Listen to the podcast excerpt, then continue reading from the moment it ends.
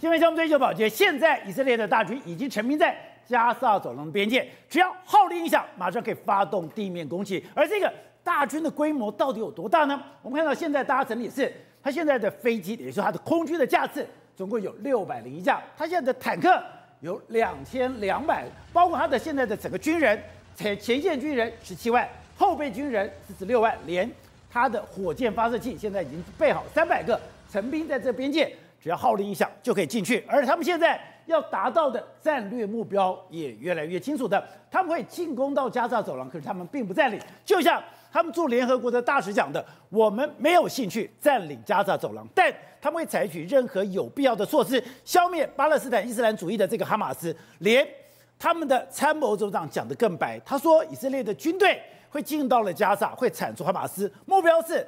哈马斯的每一个设施、每一个指挥官，还有每一个成员，我们上个礼拜已经讲到的，现在以色列已经成立了一个战斗内阁，而这个战斗内阁也主举行了紧急会议。这个紧急会议，我们刚刚到的，他们的纳坦雅胡讲，他从地面、空中、海上向加萨进攻，消灭嗜血怪物哈马斯。我们要讲的。哈马斯在加沙走廊已经盘根错节非常多年。我们也谈过说，哈马斯在整个加走廊有构筑了非常绵密而且非常深的这个地道。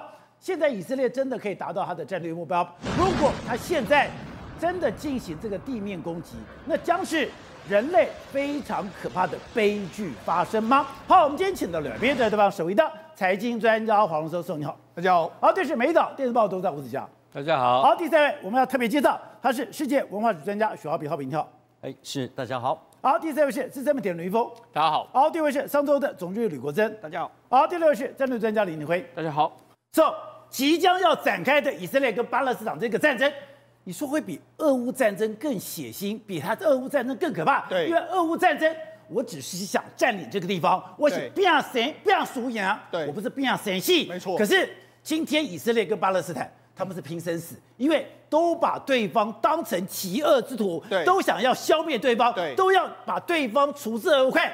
当两边都要将对方除之而后快的时候，那个手段、那个血腥、那个残忍、那个无情。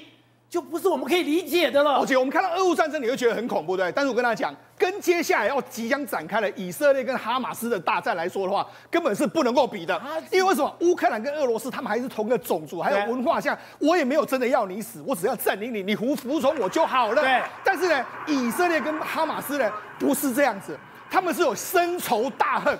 他们现在只能够有一个人在世界上，要么就是以色列，要么就是哈马斯。对，所以双方呢是绝绝对会要你死，要么就我活，生死之战。所以呢，你看，现在纳坦雅胡说的非常清楚，他说什么？从地面、空中、海面上向加萨进攻，我要消灭嗜血怪物哈马斯。用嗜血怪物来形容哈马斯。对，然后另外一个，他们的参谋总长说的非常清楚，我们要进入加萨，铲除哈马斯，目标是什么？哈马斯的每一个设施。每一个指挥官，还有每一个成员，每一个人都不放过。他们讲的都非常非常之坚决。然后他们还说，我们会从二零零八年入侵加沙以来，我们还第一次要尝试的占领相关的土地。为什么？因为我们只有用这样的方法，要根除所有哈马斯组织的所有的任何的人。对。所以呢，这一次你看，以色列是完真哦，他是成兵非常多的武力，全部都到加沙来了。好，所以我们刚刚讲的，如果从数字上看的话，你当然会觉得以色列现在。属于一个绝对优势，因为为了要准备这场战争，刚刚讲我的飞机有六百零一架，对，我的坦克两千两百辆，我的前线的人员士官兵十七万三千人，我的后备军人现在已经动员了四十六万五千人，包括我的火箭发射器三百个，哎，对，我在火力上，我在科技上，我在人数上面，我都是碾压哈马斯。对，跟你说，哈马斯有一个非常可怕的事，它有地道，对，还有。汉不畏死。而且我们在讲，事实上我们在讲俄乌战争的时候，乌东哎，在俄罗斯的经营之下，已经变成是乌克兰，即使现在有这么多武器，都很难打进去，对不对？我跟你讲，哈马斯占领的加萨走廊也是这个样子，而且他可能呢，比这个俄罗斯的这个这个战，呃，比这个亚速钢铁厂那些地方都还要更难打，有这么严重？而且那这个其实它长才四十一公里左右，你知道这里面的这个大小是相当小的哦。这伦敦的伦敦市区呢，它可能还不到，它可能还不到伦敦市区的四分之一哦。可是你知？道吗？它里面地下碉堡密密麻麻，比伦敦市的地铁都还要更加多。哎，伦敦的地铁已经是全世界最密密麻麻的铁地铁了。对，它更绵密，它更绵密，而且那它深的时候挖到多少？最深有到七十公尺，你连钻地弹都钻不到，而且没有人能够了解，完全真的知道说它的地下碉堡有多大。而且地下碉堡很多时候呢，可以有些碉堡是可以骑摩托车的啊，有些可以开坦克，是他们很多武器都埋在这下面。所以以色列为什么在那边成兵了这么久，他还不敢打进去？因为打进去。他就知道说，不是只有巷战，他可能接下来要打的是所谓的这个地道战，要钻地弹，所以这恐怕是非常非常艰辛。而且，而且你讲说他们跟哈马斯交手过，对，他们知道那个严重性。对，没错，他们之前在二零一四年曾经发动过一次的加沙战争，这次打的时候，那一次的时候是因为他们抓了三个以色列青年，结果打了打到最后，你知道。以色列当时也是先轰了一个礼拜，轰个礼拜之后，他知道后来打不下去，他们后来当时就协议，就说我们不要打。哦。但是那那次呢，还双方可以谈，这次没得谈，没办法，他一定要这样。所以以色列这次绝对会卯足前进。那我刚才讲，实际上除了这个密密麻麻的地下道之外呢，在这个地方来说，还有另外一个东西，以这个哈马斯在这边埋了非常多地雷。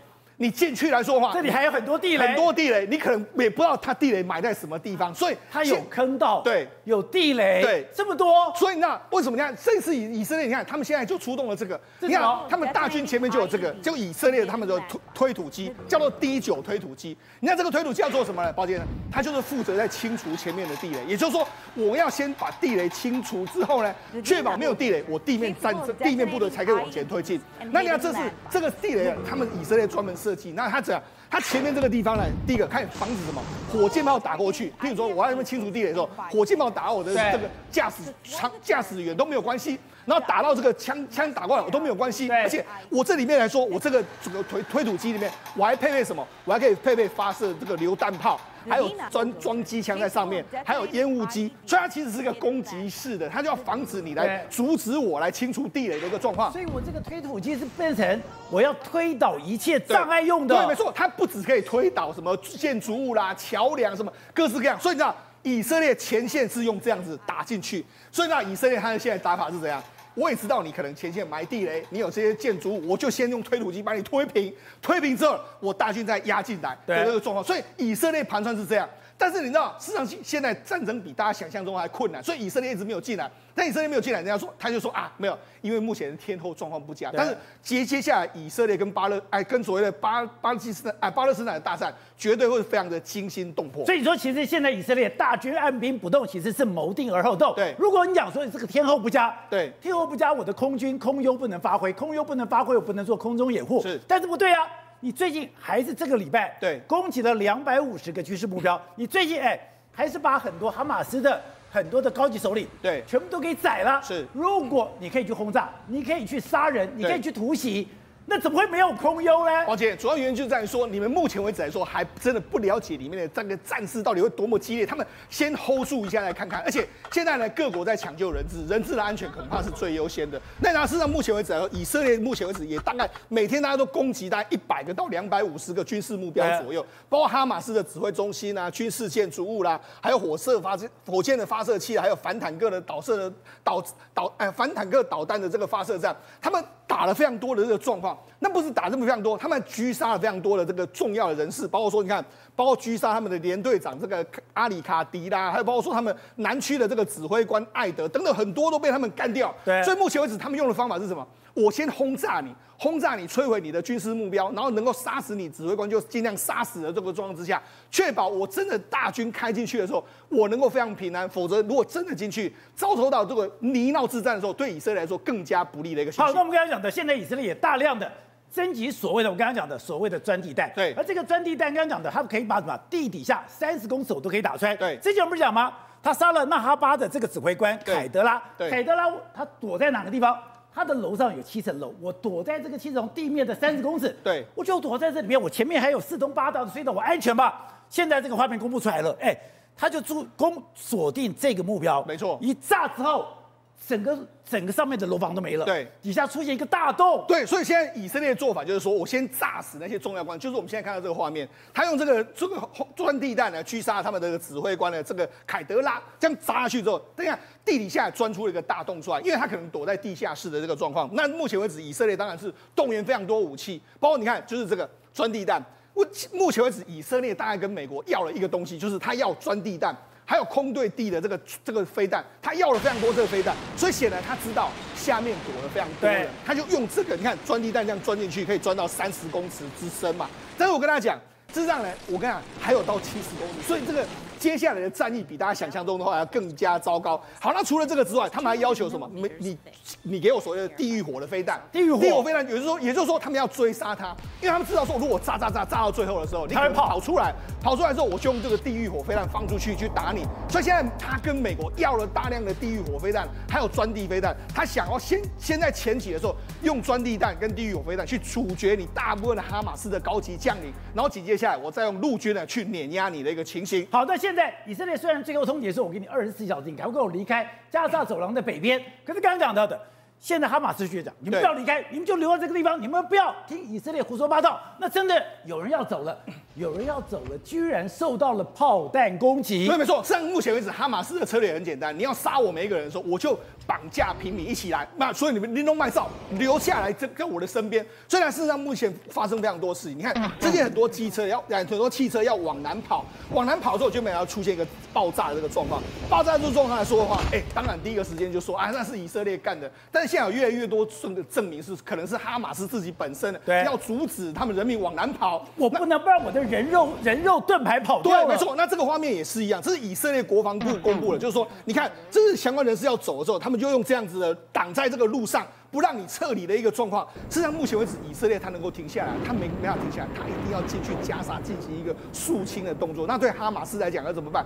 我只有干掉以色列才能够存活。所以这是一场这一场拼生死的大战。讲的我都毛骨悚然了。没错，这场战争来说，一定会是人类我们现在能够看到、我们眼目所及的，可能是最残忍的战争会在这里面爆发。好，玉凤是该讲的，大家现在都讲说，哎。在整个加沙走廊底下有密密麻麻的这个坑道，有密密麻麻的这个通道，这个通道居然比亚速钢铁厂，甚至比伦敦地铁还要来得更绵密。那这样讲是吧？哎，居然有人把它画出来了，北边、南边，哎，你每个这样画的线，这样的曲曲折折，都是它的地下通道。而且，导播我们看哦，它的地下通道有高有低，有前有后，哎。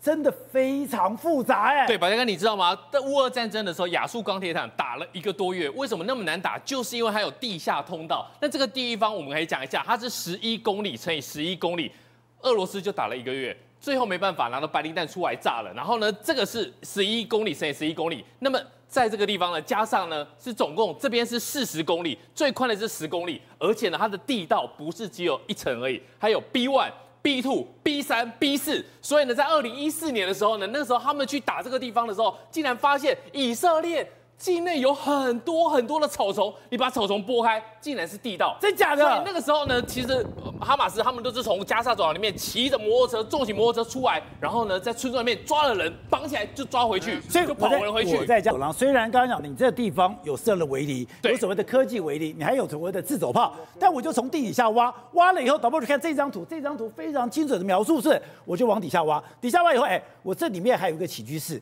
我这里还有一个储藏室，我这里还有个军火库，哎。我完全很多地方都潜到地底下了，对，潜到地底下，所以呢，它有 B one、B two、B 三、B 四，而且呢，它每个地道之间互相通连，而且每个地方的时候，它都有个掩体，就是如果你没有这个地道的一个一个地图的话，你以为说这边挖到底已经结束了，就跟蚂蚁的巢穴一样，但其实它彼此之间还有这个连通，就是。万偷偷的连通的，所以这个东西来讲的话，他们是很难很难察觉。在二零一四年的时候，那个时候以色列就知道说，他们这个地道啊，大概有四百公里。然后呢，他们一直炸，一直炸，四百公里，他就觉得已经已经很离谱了。但是呢，经过这几年，这个以色列最近来算，已经变成了五百公里了，已经从四百公里慢慢的变成五百公里。而且呢，这些地道一开始是用来干嘛？从埃及来偷运一些。羊脂、牛脂的，但现在呢，连汽车都可以开进去了。好，那刚才讲的这个地方，刚才讲，你这边都密密麻麻的线都是，而且都是以后它还可以对外连通。对，我们先来看一个地方，这个地方呢，其实就是加沙走廊的第一个地道。第一个地道是用来干嘛的？其实，在哈马斯还没有完全掌控加沙走廊之前呢，他们做的是走私。所以呢，走私，你看这个是哈马斯的成员去从建去从埃及走私一头羊。进来的，所以那时候的地道呢是就这样子，你人是站不起来的，然后呢，你要这样子低着慢慢的爬，慢慢的爬，慢慢的爬，这是第一个地道。你说这里可以走私牲畜，对，牛羊马都可以走私进来。这是他们从二零零七年开始挖的第一个地道，就是从这边是埃及，然后呢进到加萨走廊。走了走了走了，竟然就发现说地道很好用啊，所以慢慢的地道呢，就从这个样子的一个地道，到最后加固了掩体，加固了一些其他的一个机具设备，最后他们往的地方走，其实都是往以色列走，因为已经从这个走私的一个通道变成一个作战用的，所以你看这个画面，其实他们的一个地道来讲，现在都是有混凝土的，都是有其他的掩体，都是有其他的加固的一个装置，所以你说要去找。其实你很难，你下去之后呢，你还要遇到很大的一个情况。如果你不知道地道怎么走的话，你可能一个下去之后呢，被左右包抄，就给炸了。那这个地道怎么会这么厉害？是谁做的？其实就是以色列他们最恨的人，就是 Dave the guest，那个叫客人的这个 Dave。Dave 其实以前就是这个人。对。这个人被以色列通缉了二十年，追杀了二十年，暗杀了二十年，结果他的手、眼睛都已经被炸断掉了。他的爸爸、他的哥哥、他的小孩、他们家的亲戚一个一个都被杀了，他还存活着。对，这一次攻击的这个行动就是他策划的。原来以色列哈马斯的这些地道。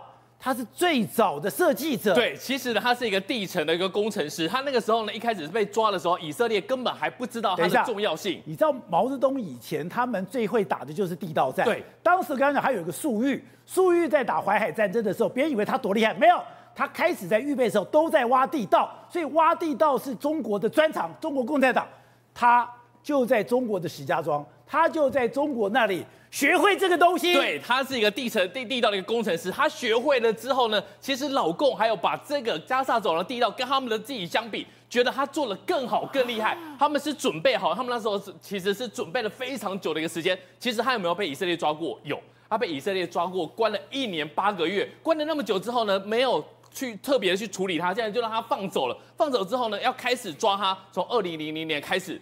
经历了二十几年都没有抓不到他。两千零二年的时候，其实有一次轰炸了他，轰炸了，因为知道他开始挖地道。轰炸他之后呢，其实不知道为什么鬼使神差，他那一天就是没有回家，所以呢，炸死了他的老婆，炸死他的两个小孩，他的部分呢，竟然只有眼睛受伤。然后从此之后呢，以色列五次的暗杀，他在自己的地道里面。挖了自己的逃生坑，所以呢，接下来之后呢，根本你不知道他在哪里。地道中有地道。对，我做了一般的地道，我还帮我自己特别做地道。所以呢，他密密麻麻地道里面最了解的，他只有他。这个时候呢，你看哦，他的地道这个地方是埃及，这个地方呢是加萨。这个地方虽然都有一些瞭望塔，但是呢，他从下面走走走走走走走，从这个地方就上来了。而且呢，你再往后去看的时候，你会发现说，他的地道越做越深。它的第一层的地道，就像世忠哥讲的，只有地下三十公尺。对，而地下三十公尺遇到了地狱火，遇到了钻地弹，会死人的。所以呢，它到了 B two、B 三、B four 的时候呢，已经做到了地下七十公尺。但，以色列虽然给你搞瞭望台，以色列虽然有军队，虽然给你有铁丝网，虽然哎，我照样这样挖，然后呢，我的走私、我的攻击、我的逃亡。都在地底下，对，然后在地道里面，你根本不知道他要逃去哪里。而且呢，现在来讲的话，有其他的一个国家的来帮助之后呢，它的地道其实是越做越高级。你看，宝杰哥，这个是有掩体的，而且呢，它这个已经有其他的工程来加固的情况之下的话，他们就说他们是地底下的蜘蛛人。对，如果你让他回到地道里面的话，他要怎么走，他要怎么跑，你根本不知道。为什么这一次以色列要把加沙走廊轰成废墟？那就是因为。其实你下面的地道跟上面的东西，你是可以互互为连通的。如果你封了一个一部分地道的话，你在清真寺、你在医院，还是有办法往下挖，往下挖之后就可以给予补给。所以地道来讲的话，这就是为什么以色列现在不敢大军开进去。好，董事长，当局讲说，虽然就在人力的素质、在军队的数量，我刚刚讲的飞机、大炮、坦克，现在目前看起来都是以色列占上风。可是你看到以色列现在也非常小心谨慎，也就是大军按兵不动。现在真的到了这里面去以后，哈马斯在里面经营了这么久，虽然这里面只有四万人，可是那如果进去以后，那真的是一场非常恐怖的战争吧？而且像世忠讲的，那不像俄乌战争，我只想把你打退就好，那是一场生死搏斗，双方都是生死搏斗，因为这个哈马斯或是阿拉伯这些所谓的极端分子啊。他们的目的目标就是消灭以色，消灭以色列，对，消灭犹太人，他的目标很。你说双方都要灭绝对方，都是要消灭对方，所以这个没有，这个是已经是百年仇恨，然后累积下来的东西，一点空间都没有。对，联合国这个大使讲的很重要，这一句话，他说他没有兴趣占领占领加沙，确实是没有，他早就可以占领了，他不他不占领加，因为占领加沙哈。他得不到任何这个长治久安的可能性。他占领下来，他说他要不治理他，他多这个土地，他要治理他。所以这个《纽约时报》这这两天写了一篇文章很重要。他说你这样打下来会是什么结果？他会得到一个叫做哈马斯二点零，求死是他目标之一啊。所以他不怕死啊，这些人不怕死啊。那如那你这样讲多可怕？俄乌战争我们看已经够可怕了。现在这两边都毫无退路，而且不但是毫无退路，还要把对方置于死地，那不就太可怕了吗？俄乌战争在打仗的时候，你会发现两边都有只能干一件什么事，都有人干贪污，你知道吗？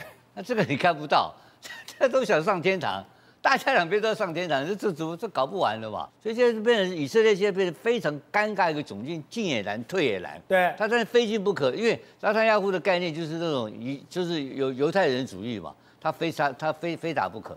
所以这个仗打下来的结果，我觉得这是非常凄惨。然后带来第二个就是说，所以你看到他今天又第二度的轰炸这个叙利亚，对，他又连续轰炸两次哦，他就告诉你叙利亚这个东西。然后我听说当天在轰炸叙利亚的第一次的时候，有这个这个伊朗的伊朗的外交部长。他坐的专机要到达叙利亚，对，就在上空，因为下地面已经被轰炸了，下不来了，无法下来，又绕回去伊朗，所以伊朗跟叙利亚之间目前也正在急速的协商，到底怎么处理，因为他们现在很尴尬的情况。万一就是眼睁睁的看到这些哈马斯被打掉了，那以后哈马斯的人怎么会帮他干？当然不会了，不会啊，所以他一定要出手，要做什么事？伊朗以后就不能当老大了。对，然后你看老大，你看王毅也去了嘛，哦，老大都来了嘛，老老大都来了。你刚刚讲的没有错，那个隧道是谁谁干的？那中国人干的，那谁教他的？中国人教的，铁道部嘛，中国。这是铁道部教的。中国铁道部在全世界的隧道挖最多，中国铁道部啊。那怎么可能有这种工程技术？呃，三层、四层、五层，然后还能够除还那个哎，空气，我是学学矿业的，对，那个空那个空气跟排水怎么办？哦、对哈、哦，空气跟水怎么处理啊？那高难度的，浩平去过很多怪地方啊。等一下，最难的就是两个。你说空气都要解决啊。我不是把这个东西挖一挖就算了。不是啊。我这里面刚刚讲的，我的空气、我的水，还有我的排泄物，怎么处理？怎么处理？高难度的，那不是个隧道的问题啊。那人要里面生存啊，他在里面活啊。然后这个整个的，它这个整个时刻里整个循环系统怎么建立？但你认为是这几个哈马斯土包子干的吗？当然不是啊，它是有先进的技术在这里面啊，对不对？我们台湾以前挖海底煤矿是挖海底三千公尺哎，对，那人家能够下面存活。我们以前的，我们现在日本跟台湾都能挖到海底海三千公面下三千公尺啊，到海底去了，去去去海底去挖煤矿。对，这都是高难度的技术。那最重要就是什么东西呢？最重要就是空气跟水嘛，空气排气，通风然后会有有通风，然后你看为什么会有坑道爆炸？对，那里面就会气爆。本身里面就会气爆，里面的一氧化碳太多的话就，就就一不小心就中毒了，一一不小心中毒，还有一不小心点火，你就会就会爆炸。那会弄那么好的东西，怎么可能是这些一般的这种这种所谓的暴力分子？不可，当时先进国家帮忙，所以这个据他们的讲法啊，我看到媒体上的讲法，根本就是中国直接派工程师介入帮忙，这才做得到。所以这个整个事情现在已经不是一个。简单的哈马斯，或是说跟这个以跟跟以色列军人的两方面的问题，已经是全世界的主要的要角、主要力量大量介入，在那边现在开始政治跟政治角力、经济角力，包括后面有军事大战的可能性。好，浩平，你走遍大江南北，我们看到你走过各种奇怪的地方，你还去定在十字架上。跟你说这一次是你最接近死亡的一次。刚刚讲你去那个祝鹏节，对，哈马斯攻进以色列。第一个攻击的就是祝鹏杰，还好你前一天走了，不然我就看不到你了。这是真的啊，离战火跟死亡特别的接近。最可怕的应该就是因为这次双方他攻击的目标是平民，还有人专门杀平民聚集的地方，还有一般平民的住宅，就变成说我们呃所有的观光客或外国记者变成是无差别的被全面性的攻击。那这个就是造成一个最大的恐惧来自哪里？你听到炮声，你感受到，但是你不知道在什么地方。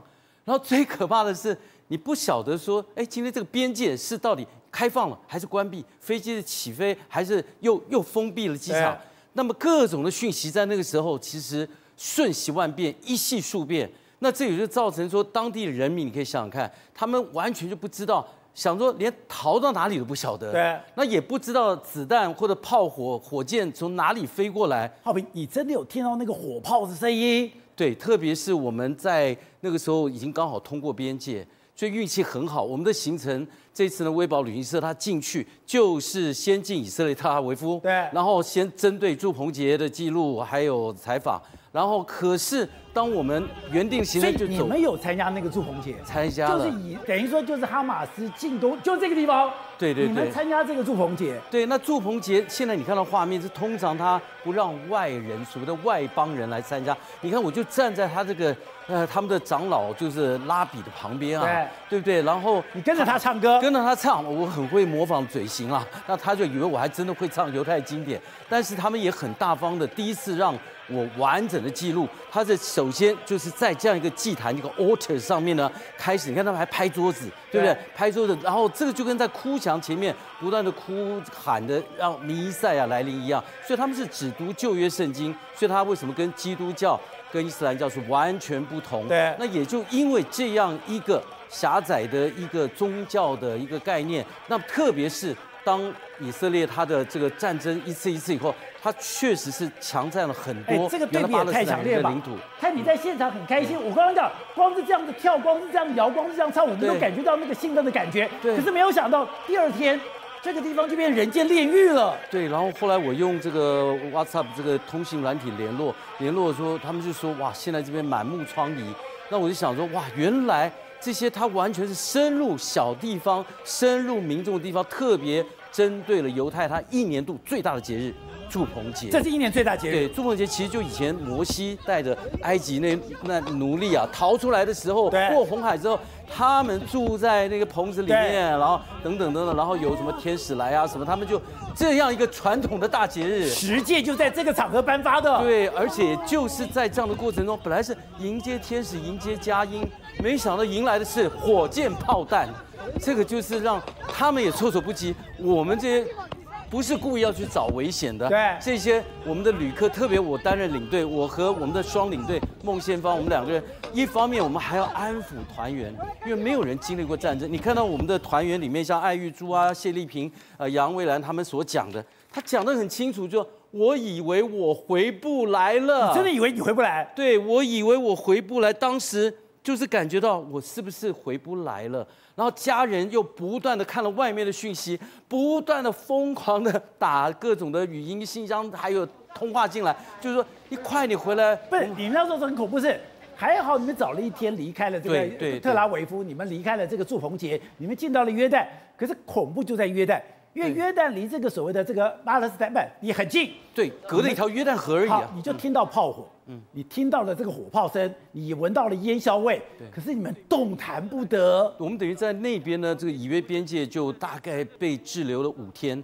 那最可怕的是，你不知道何去何从，各种的讯息错乱。有一种讯息，甚至在我们原来的地盘里面，他坚持要我们走原来的路线，是怎么样？从南边阿卡巴，就是约旦唯一的海港，进入以色列，再回去以色列，再回以色列，再回到耶路撒冷。还好没回去。但是呢，现在那一批还有五十几个人，还好多的教徒还困在那边，都是台湾人啊。你说还有台湾人卡在那里回不来？对，因为第一个，你边界关了以后，你怎么去啊约旦，对不对？然后还有特拉维夫机场夜关了，为什么？因为比如说香港飞特拉维夫机飞机，原来我们是坐这班国泰过来，根本没有人要坐飞机，上面只有九个人，他干嘛？是要呃犹太人，他要回去帮忙打仗的。他打仗的，他打仗。那怎么可能为他九个人开飞机？所以没有飞机来，自然没有飞机回去。所以他们也是商业考量，飞机一般般停。可是你也知道，这这次我也搞懂了，保险公司针对战争不做任何的理赔的，不管航空公司，不管说是我们的旅发的任何事故，还有我们游客每一个人，像我们就要。怎么样安抚他们？然后我们就马上立刻分组。然后呢，同时你看，有时唱歌跳舞是为了什么？呃呃，升旗啦，唱国歌是为了带起他们的士气。那种时候，你当一个面对未知不可知的一个现况。最可怕的就是你不知道敌人在哪里，然后你甚至不知道子弹在哪里飞。那这种情形就如同你看到所有的现在，包括了巴勒斯坦人，包括了以色列的屯垦区的人，他们就是产生这种恐怖，因为就在一个祝鹏杰的音乐会里面受到了最大的攻击。